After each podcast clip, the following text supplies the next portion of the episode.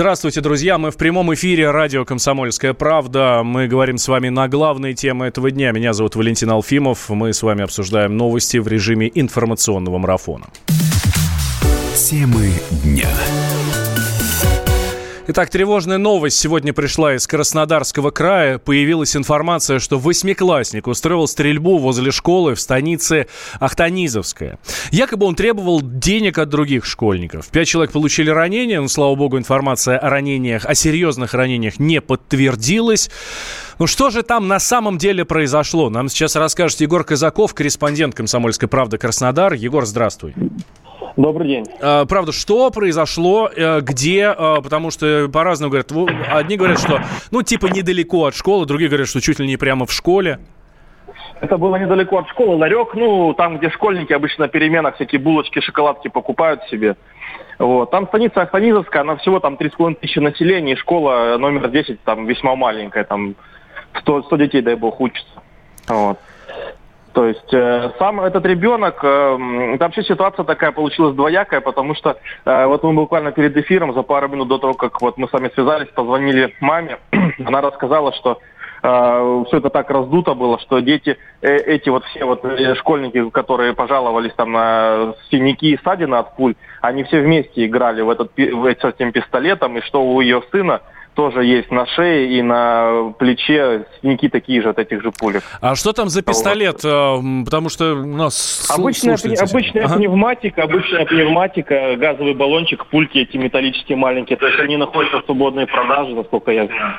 Ну, вот. то есть получается, что по одной версии он якобы у них вымогал денег э, и, соответственно, их там у них, он попросил у них 10 рублей э, на булочку, там, или что-то добавили на пульки. Ну, то есть, как бы, ну, ребята 15-летние подростки, mm-hmm. как там друг с другом разговаривают. Э, и они все после перемены вместе пошли э, в класс, как рассказывает, опять же, мама этого э, Ильи, который э, подозревает сейчас во всем этом деле. И э, одному, один из них то ли пожаловался, то ли си, э, сидеть ему было больно, я не знаю. И вообще начали вызывать скорую, полицию, все-все-все, и, собственно, с этого закрутилось. Э, и, э, значит, родители сейчас, ну, других школьников начинают там говорить, что он неадекватный, что он всю школу кошмарит, э, у всех там деньги вымогает, что хулиган там каких поискать, что мама жалуется, что она с ним ничего сделать не может. Но это, опять же, разговоры других родителей, таких же мам и пап. А, Егор, спасибо большое. А, корреспондент «Комсомольской правды» Краснодар был с нами на связи. Егор Казаков. А, как э, вы уже, дорогие друзья, поняли из нашего разговора с Егором, да, нашим журналистам удалось узнать, что это был за парень. Да, ясное дело, сейчас, ну вот, с семьей удалось поговорить. Э, пока там в школе, в той же, э, в школе на наши запросы не отвечают, но вот корреспонденты «Комсомольской правды» Краснодар связались с Кристиной Веретенниковой. Это мама двух двух девочек из той же самой школы. А, одна учится в седьмом классе, другая учится в первом классе. Девчонки, слава богу, не пострадали, они, в принципе, не участвовали в этом конфликте, но а, Кристина, вот эта Кристина Веретенникова, нам рассказала про семью этого самого стрелка. Давайте сейчас услышим. Ребенок неуправляемый. Я настаиваю на медкомиссии, но не лично я, наша мама с родительского комитета, с родительского комитета мама предложила сделать ему медицинское свидетельствование почему-то отказывается. Ребенок, э, ну, я как бы общаюсь и в кругах и постарше, и помладше. В кругах помладше все в один голос кричат, что он употребляет наркотические вещества. Вымогание денег – это его любимое дело. Застра- застращать молодежь помладше – это его любимое дело. Нажраться ночью пьяным лазить по станице – это его любимое дело. Прийти мне в магазин на кассе, когда я работала, выпрашивать у меня, чтобы я продала ему алкоголь – это вообще его любимое дело. Или сигарет. У него только мама воспитывает, папа у него нет. Мама сказала, я с ним не справляюсь, я не выдерживаю, я не могу.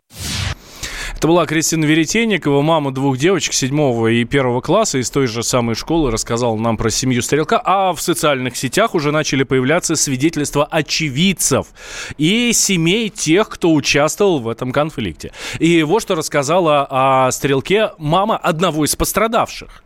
Насчет отпустили. Ну, вроде как бы даже по делам несовершеннолетних сказали, чтобы его завтра в школе не было. Ну, чё?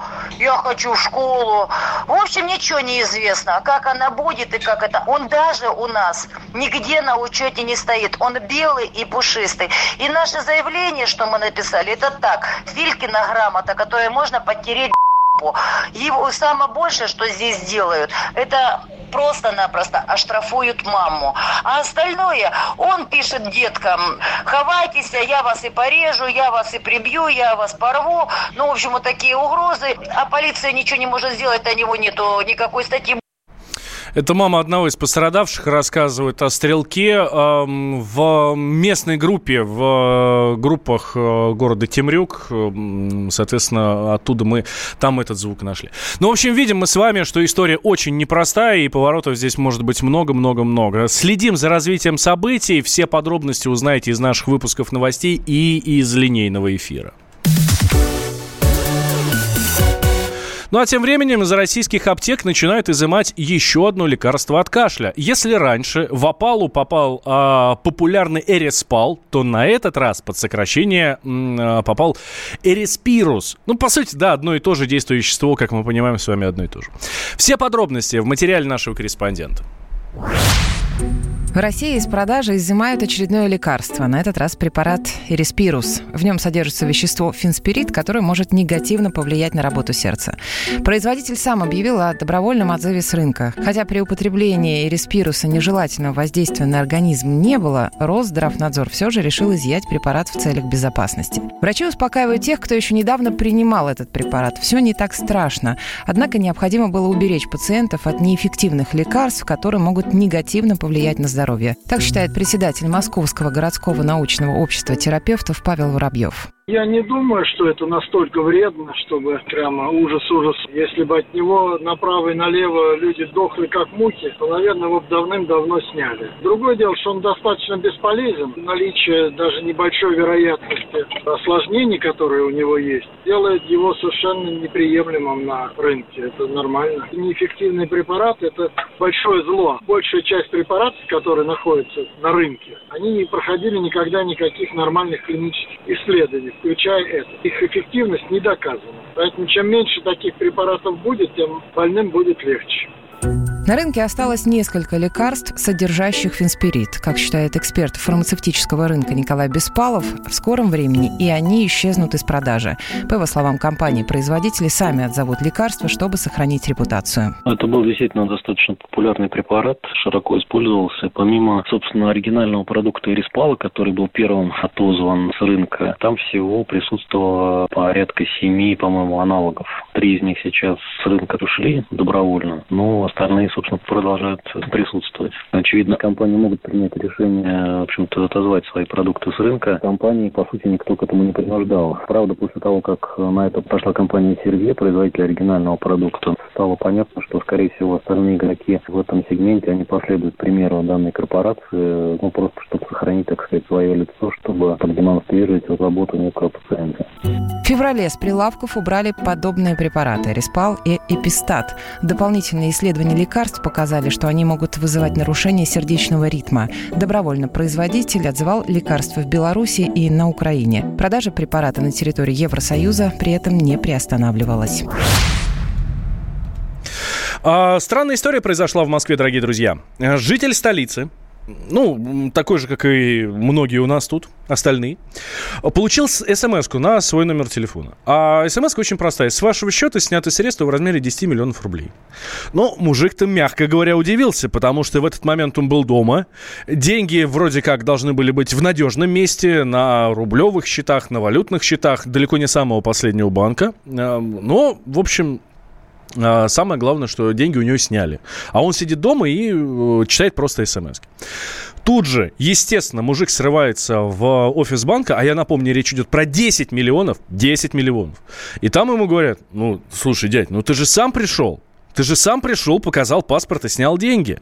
Ну, э, как у нас было принято говорить в 90-х, человек очень похожий на вас. Показал паспорт, и, соответственно, э, забрал деньги. Сейчас э, записи камер видеонаблюдения изучают сотрудники э, полиции. И, по их словам, мужчина, который провернул эту самую аферу, как две капли воды похож на заявителя. Это видят в том числе и полицейские на тех самых камерах. А паспорт, скорее всего, поддельный. Знаете, ребят, как бы вот, я пытаюсь представить себе, как бы могла выглядеть встреча двойника и самого вкладчика. Мне кажется, как в той самой песне Мурата Насырова.